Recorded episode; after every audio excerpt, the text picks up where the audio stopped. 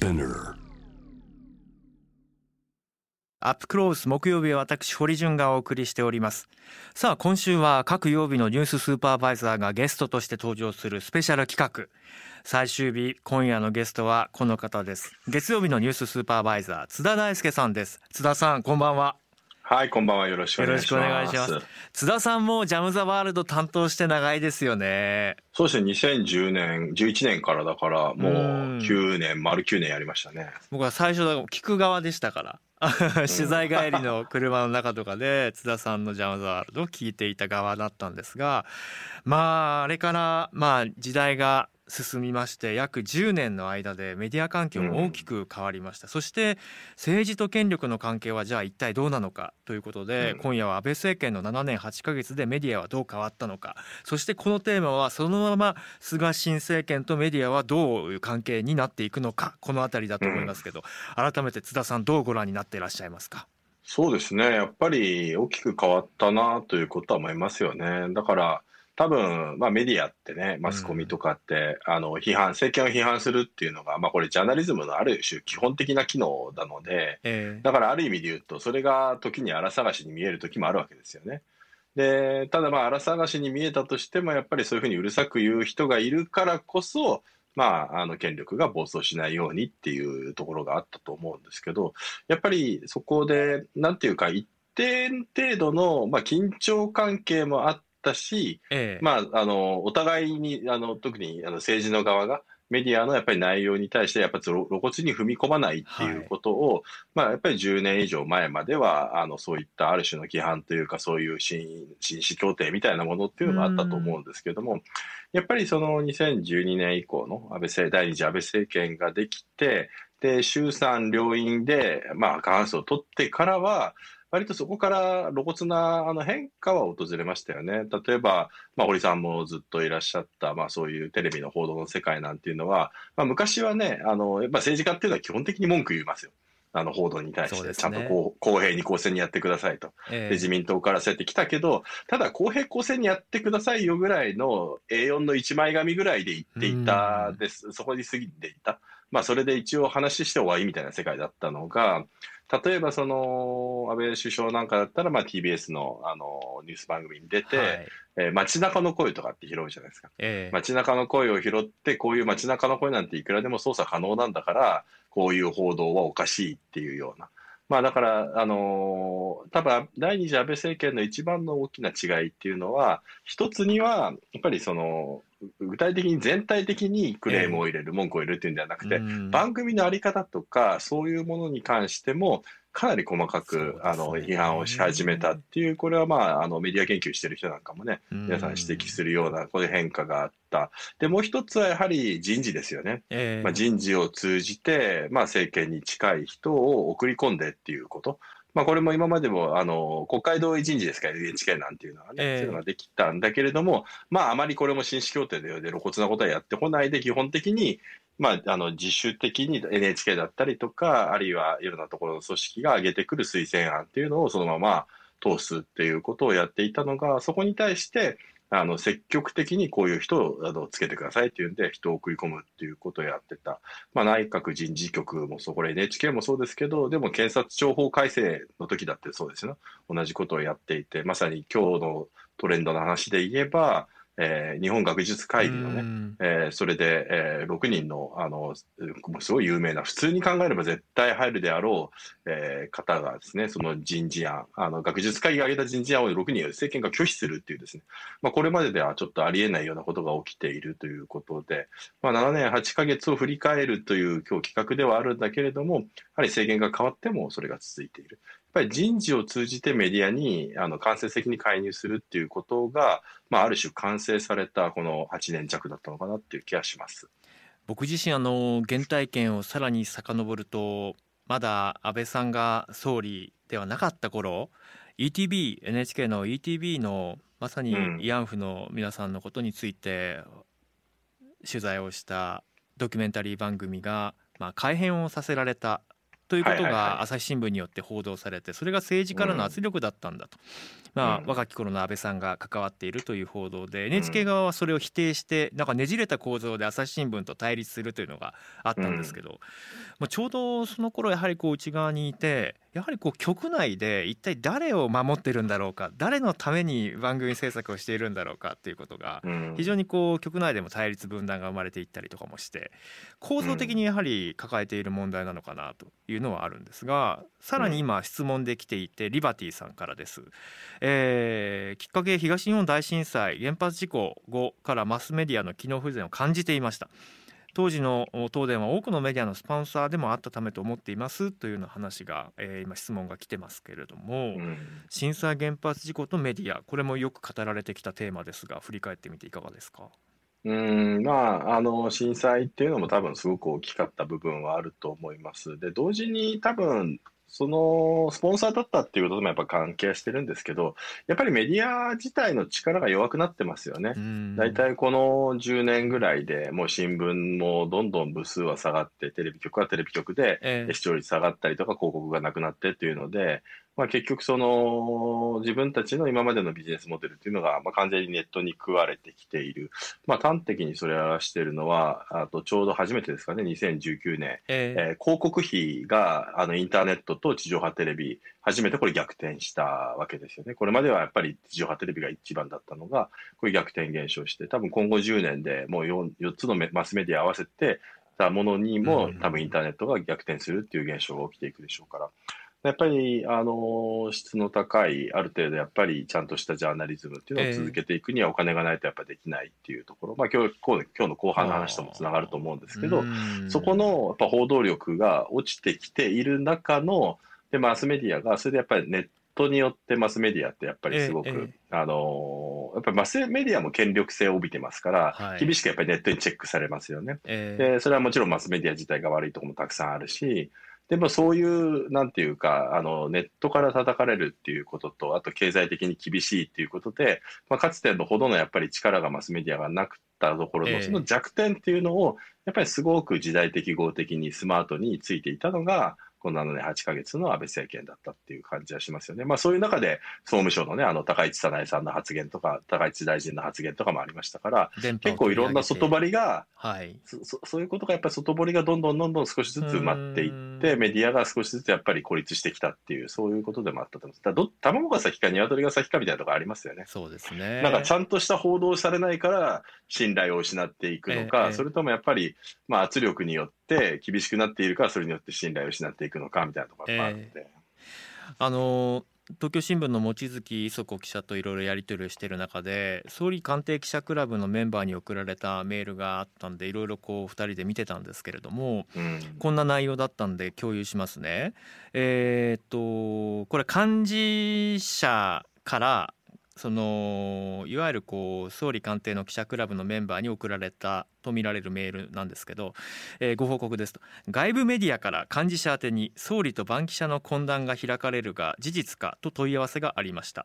幹事社で検討の上 取材の過程に関わることなどで懇談が開かれるかどうかについてはお答えできませんと回答することにしました。オフレコ取材である以上外部に伝えるのは適当でないと考えるからです。懇談ですが回避制です。出席者で均等に折半していることを総理室で確認しています。1人2000円以内で検討しているとのことです以上よろしくお願いしますとえー、幹事社の分析という名前で記者の名前も入っているものです。で僕この新聞社のその他の記者に、まあ、この事実関係の確認と、まあ、こういうことを、まあ、同じ、ね、企業の記者がやっていることについてどう思うんですかっていうことをいろいろ聞いて回ってみた中で、えー、ベテランの記者さんがあのすぐ返事をしてくれて、まあ、こんなことを言っていましたよね。えー、こうですねはいはいなるほど。えーきれ事かもしれませんが記者クラブは本来権力チェックのために団結しその上で加盟者以外にもできるだけ開かれた取材の場にする努力が求められている、えー、しかしですよね、えーまあ、権力にとって権力や行政側にとって、まあ、都合のいいことを書いてくるところは優遇されそうではないところがパージされていくというような構図。これはこの7年8か月の間で進んでいったように思うんだ。うん。うん、でまあ一方で本来であれば団結して権力と対抗するというこの理想は旗を下ろしてはならないかという話で反応が返ってきました。うん。うん、なんかあの先ほどの人事とか経営とかそのメディアマスメディアが抱える構造的な問題はあるにせよ一方で個々の現場のそれぞれの記者の中でやはりこうスタンスが割れている分かれているで特にこう権力に近い政治部記者たちの現場でこういうことが起きているということについては津田さんはどんなふうに感じられますか？まあ、だからこの説明を聞いて、そんな政権ときちんとあの距離を取ってやっていますよなんて言ったって誰も信じないですよねうん。残念ながらね。もちろん。だから、まあ別にいいんですよ。オフレコ取材って必要だし、ええ時にはそういうことでしか得られないで、で書けないジャーナリズムっていうのもあるでしょうけど、でもまあ今回のこと、まあもともとだからでも菅さん自体が、あのー割とオフレコ懇談が多いっていうことはよく知られていたので、ええでそういう形でいろんな、あのやっぱりオフレコ懇談でそういう恋の記者に情報を流すことによって、ある種、まあ、メディアをうまく利用してきた部分っていうのもあるわけですから、まあそういうすでにそこで関係がある人にとってみたら、それがまあ日本のトップになったわけですから、うん。まあいろんな、あのね、情報が取れるってなった時に、まあそれはどうしても飼いならされてしまうところがあるっていうのもありますよね。でもこれってやっぱり日本の報道がやっぱり横並び主義しすぎちゃっているので、そうすねええ横並びしているときに、結局そういうオフレコ懇談にあの参加しないメディアはええ、他が報じることを報じられなくなっちゃう。うんで、それそ、そこに対してやっぱ怖がってしまうがゆえに、お互いがお互いの顔を見て、えーそういうふうに、あのなんていうか、こういうオフレコ懇談にものこのこ参加してしまうっていうようなところがあるわけですから、うん。まあ、でもこれはね、もちもちろんそれに参加するのはわかるけど、ええ。まあ、でもせめてね、あの、参加するんだったら堂々と参加してくだいさいよ。と。やそれですよ。そしてまあ記事という形で、いろんな形で言論で返してもらえればと思いますけど、もうこれ僕象徴的な言葉の使い方だなと思ったのは、えー外部。外部のメディアから幹事社宛てに連絡があったっていうその内と外の関係っていうのをこう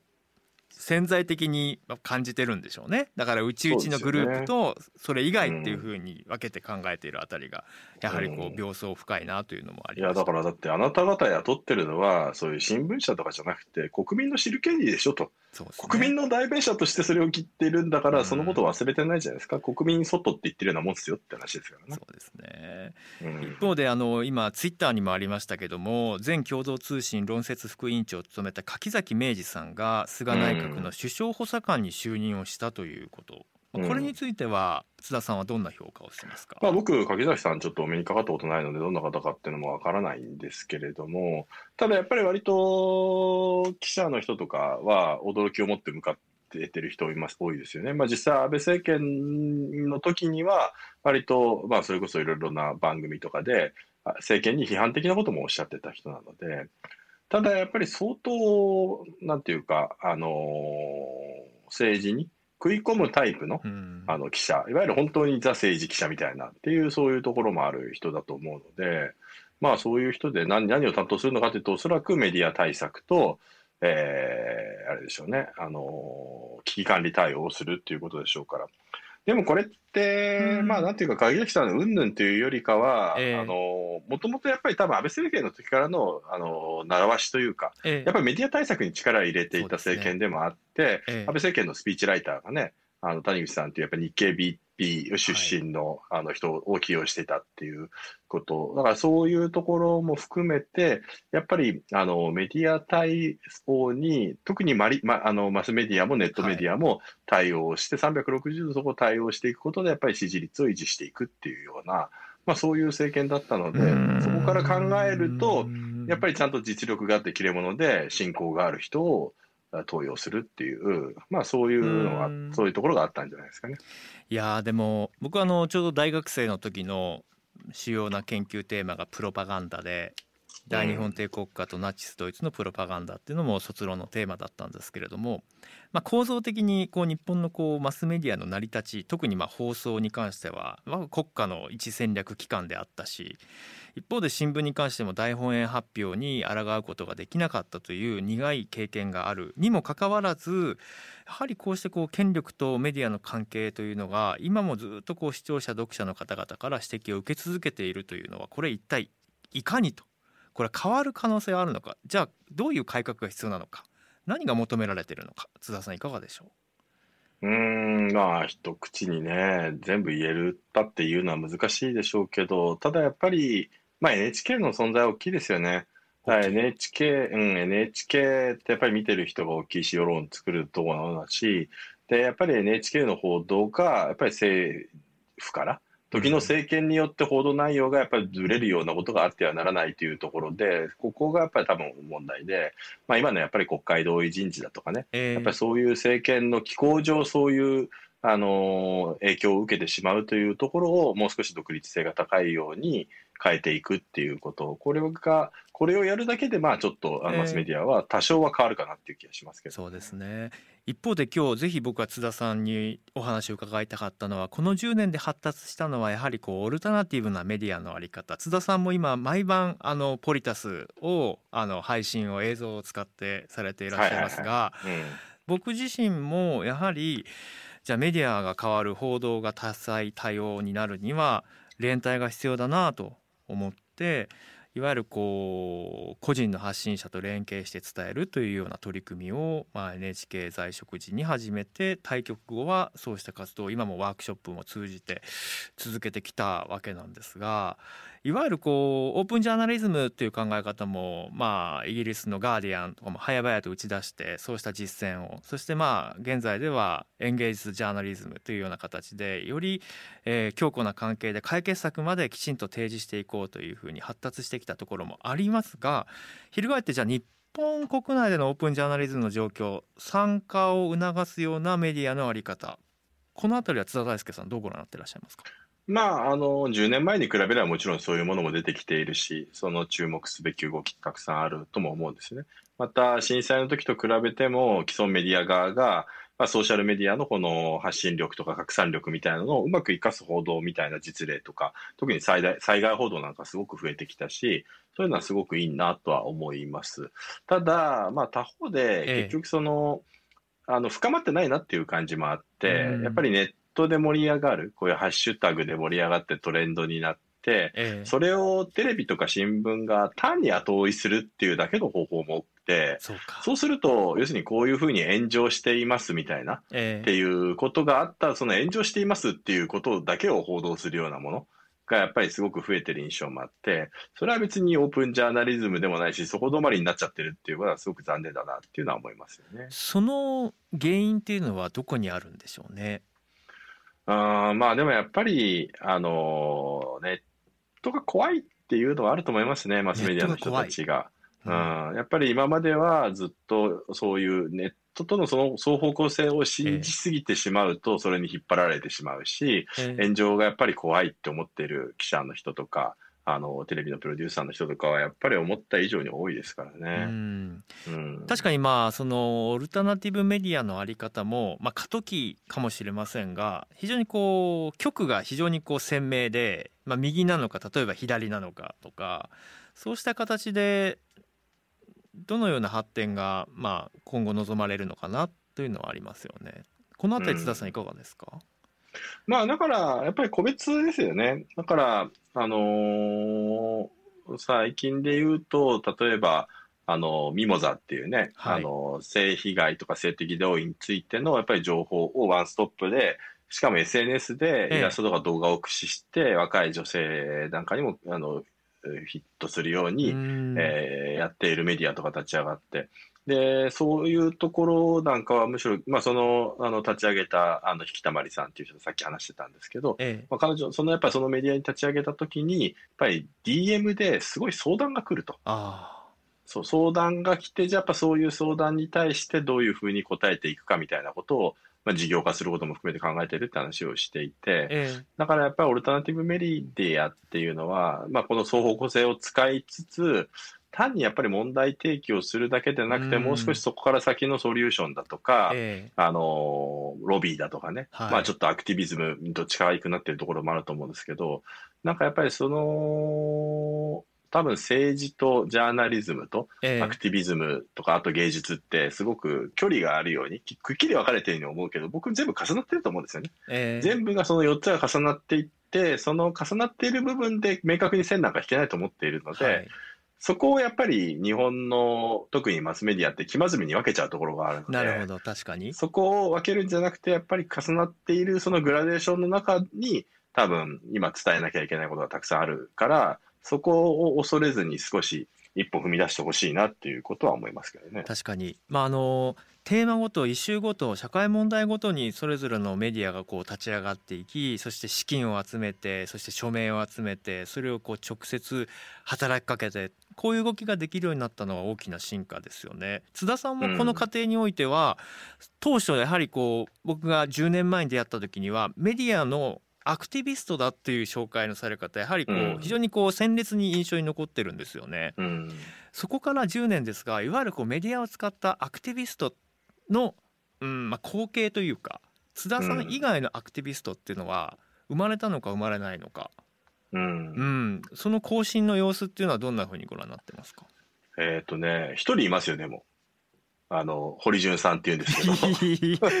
いや、あのね、あの、これはお政治とかじゃなくて、僕やっぱり関心してるのは、あの、堀さんのここ数年の災害報道なんですよね。うんあの、だから、震災の時には僕もだから実際に現地に行って、ツイッターとか使って、まあ現地の人からツイッターとかで情報を得て取材するところを見て、まあある種のそういう、あの、気候型のジャーナリズムみたいなのをやってたと思うんですけど、リアルタイムの。ええ。でも、堀さんはやっぱり LINE とかうまく使って、多分熊本地震ぐらいからいろいろやってたと思うんですけど、そうですね。LINE がだいぶ使い勝手が良くなって、映像がすごい速さでスコンと送れるようになったので、ね、被災された方の SOS 直接ご本人と連絡を受けて映像を使ってこれは本当の情報ですと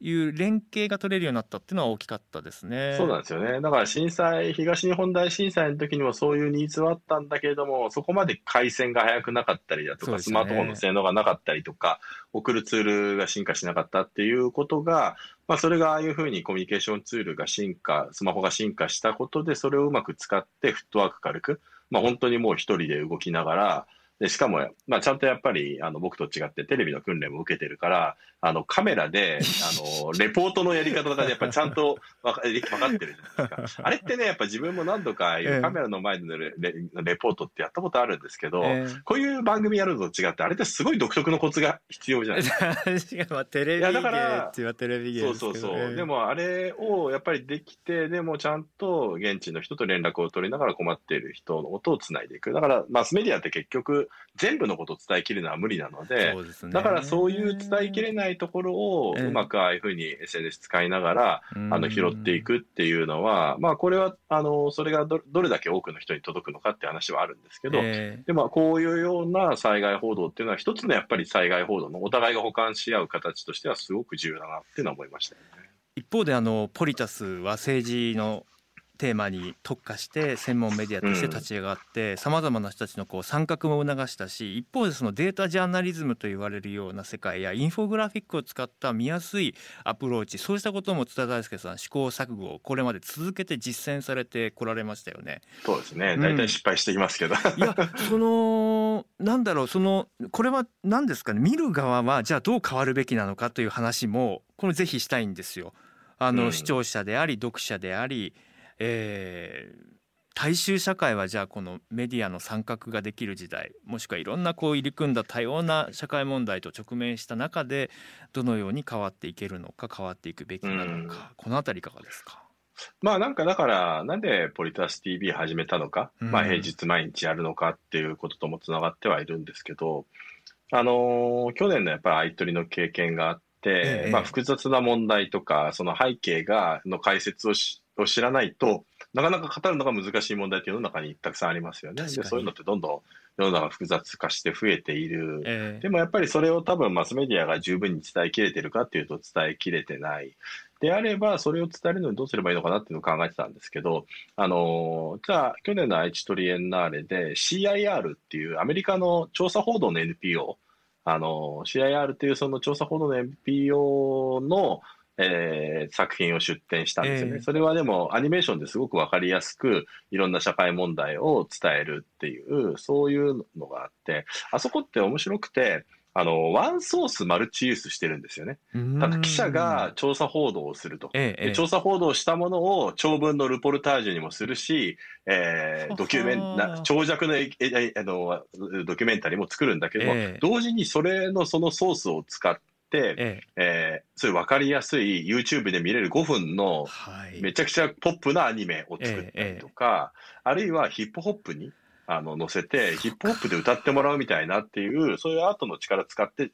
ソースを使っている。でそれはね、すごく僕はやっぱ参考になったというか、そう、だから、あの、やっぱりワンソースマルチユースっていうのはすごく大事で、で、その CIR に実は朝日新聞の記者がインタビューに行ってくれたんですよ。アイトレの展示を見て面白いと思って。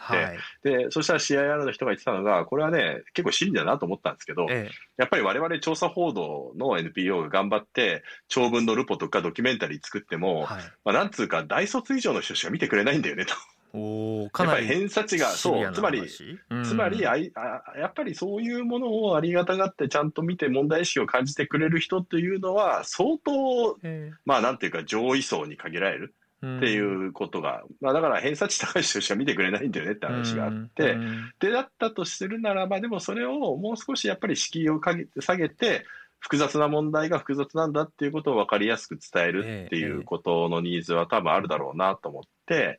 で、それを、で、しかもやっぱりツイッターで今単純化いろんなことがされちゃ、すぎちゃうので、でね、単純化されていることは、そんな単純な話じゃないんだよっていうのを分かりやすく伝えるっていうこと。まあ、これは自分が多分やってきたことだし、得意なことだし、ええ、まあ、インタビューをしていく中でそれを明らかにするっていうことができればいいなっていうのを思ったんですよね。いや今のお話を聞いていて、まあ、本来の、じゃあ、その記者クラブのあり方とかにも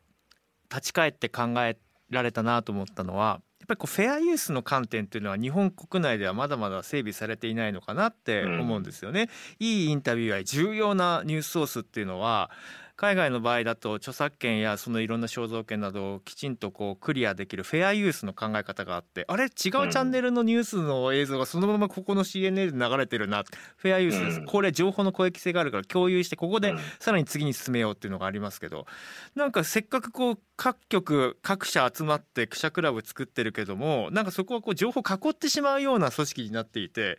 本当はその連帯オープン参加っていうのが違う形で進化しなきゃいけないのかなっていうことを今改めて津田さんの話を聞いてて思いました、ね、いやそうですよ。だってギャラクシー賞ってあるじゃないですか放送のね、はい、いい番組放送する、ええ、でもあれって大抵ど深夜にやってるドキュメンタリーとか選ばれたりとかして誰も見てないでしょみたいなのが多いのに、え、ただあれ、あれ、せめて受賞した作品とかは、権利クリアして YouTube でただで全部見せるようにするとか、ええ、そういうのやんなきゃ、やっぱりうちわの自己満足だよねって話になっちゃうので、え、やっぱりちゃんと本当に読者、視聴者見えてるんですかっていうこと、やっぱりここに立ち返らないといけないんじゃないかなって気がしますけどね。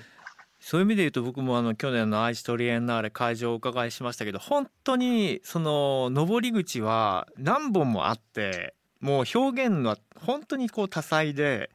そうしたこういろんな異業種これまではつながりがなかったようないろんな表現者たちとの連帯っていうのがこれから進めばいいなと思いますけど、うん、日本国内においてその兆しその可能性その実現性今後の見通しいかがでしょうか？いや、若い世代はもうガンガン変わってますよね。すね。すごいやっぱり若い世代はもう、うんうん、なんだろう、もう価値観も全然、でか、同じ国に暮らしてると思えないぐらい意識も違うし。確かに今日は、例えばあの香川のゲームの条例とか高校生がね、あの、訴えをしていて、あの、クラウドファンディングですでに裁判費用600万円以上集めていたりとか、うん、なんか非常にこう、それこそアクティビストたちであり、メディアアクティビストであり、表現者でありっていう心強いで、ね、でもそれ、そう、でもそれって多分やっぱりインターネットが育ててるんですよね。やっぱりそれはインターネットとか知の共有とか、そう、ね,、いうことが育てていって、だからどうしても我々っってメディアの負の側面が気になっちゃうというか、はいはい。あのネットなんかもやっぱり悪い点が気になっちゃうんだけれども実はインターネットにもクラウドファンディングだとか、ええ。そういうふうに才能を育てているようないい側面もあるんでやっぱりそっちにも光を当てていくことで社会を変えていくっていうことがこれがやっぱ大事なのかなとは思いますけどね。津田さんありがとうございましたはいポリタス TV も注目していつも僕のタイムラインに必ず流れてきてあ今日このテーマなんだとかこういうふうに例えば Zoom を使ってすぐ参加できるようなこともテクノロジーの発達がいい側面をもたらしてるなと思いまあました。我々にとってはすごいね これは力になってますよね。あはい、ありがとうございました。りがとうございました。えー今夜は津田大介さんにお伺いしました。ちなみに来週月曜日のアップクロースのゲストはどなたが出られるんでしょうか？あやっぱりね、若い人を呼びたいなと思って、えー鶴田七瀬さんというですね、性教育トイレットペーパーというですね、そういうものを開発した、えー一般社団法人の、あの代表の鶴田七瀬さん、若い20代の女性をお招きして話を聞こうと思います。ありがとうございました。来週月曜日のアップクロースぜひお聞きください。津田さんありがとうございました。ありがとうございました。堀潤ですさあ津田大介さんとの対話いかがだったでしょうか？うんやっぱりあのマスコミのあり方っていうのはどの政権であっても悪い癖が抜けてないなっていうのを実感するんですよね。うん。まあ、今回は7年8ヶ月の安倍政権とメディア。でそして今後の菅政権とメディアという切り口でしたけれども僕があの NHK 職員時代にファイトしてたのはまあ実を言うと民主党政権であってまああのやっぱりこう権力にいると統治をしていくに従ってやはりこう必要な情報そうではない出てほしくない情報、うん、どういうふうに情報を出すことによってまあその悪意なく、まあ、悪意があっても政策を実行するためにはコントロールは必要だというのはこれはもう逃れられないですよね。うんまあ、それだけにそのメディア側の構造がしっかりとした独立した組織であることっていうのが求められるわけなんですけれども僕はもうシステムの問題もある一方でやっぱり一人一人のあの働き方の問題かなとも思うんですね。なりわい化してますよね。そのなりわい化ってどういう意味で言ってるかっていうと新卒で入ってねえー10年ぐらいして結婚してでちょうど40代手前ぐらいになると補助も切れるから家を買ってローンを組んで子供が大きくなって教育ローンも組んでなんてことになるとやっぱりそこが自分の働く場所の主戦場になってこれをこう守るっていうことも頭の片隅で考えなきゃいけない。うんでこれってその今に始まったことじゃなくてかつて太平洋戦争中に、えー朝日新聞で記者をされていた室武司さん101歳で亡くなりましたが亡くなる少し前にお話を聞いた時に、まあ、室さんほどのジャーナリストがいてなぜ当時の新聞社大本営発表に加担してしまったんですかと。いや新聞社内では3つの検閲機関を自分たちで作ったんだよと。えなんで自分たちで？自己検閲だよ。どうして？会社を守るため。社員の暮らしを守るためじゃない。そうやって当時の経営者は言っていましたって、うん、その構造を聞いた時にあ今もあんまり変わらないなと思いましたねだからあのもっともっとねこう雇用の流動性が高まっていったりとか、まあ、そのいろんな形のこうジャーナリストたちが活動できる活躍できるようなあり方であってほしいなと思うんです。でその点で言うと今日津田大介さんがまさに提案されていた情報がこう広くこう共有されて連帯されていくことフェアニュースの観点であったりとかそういうことがねあの今足りないんだと思いますよ。うん皆さんどう思いますか？これはもう正解のない話だと思うんで皆さんからのご意見を引き続きツイッター等でお待ちしております。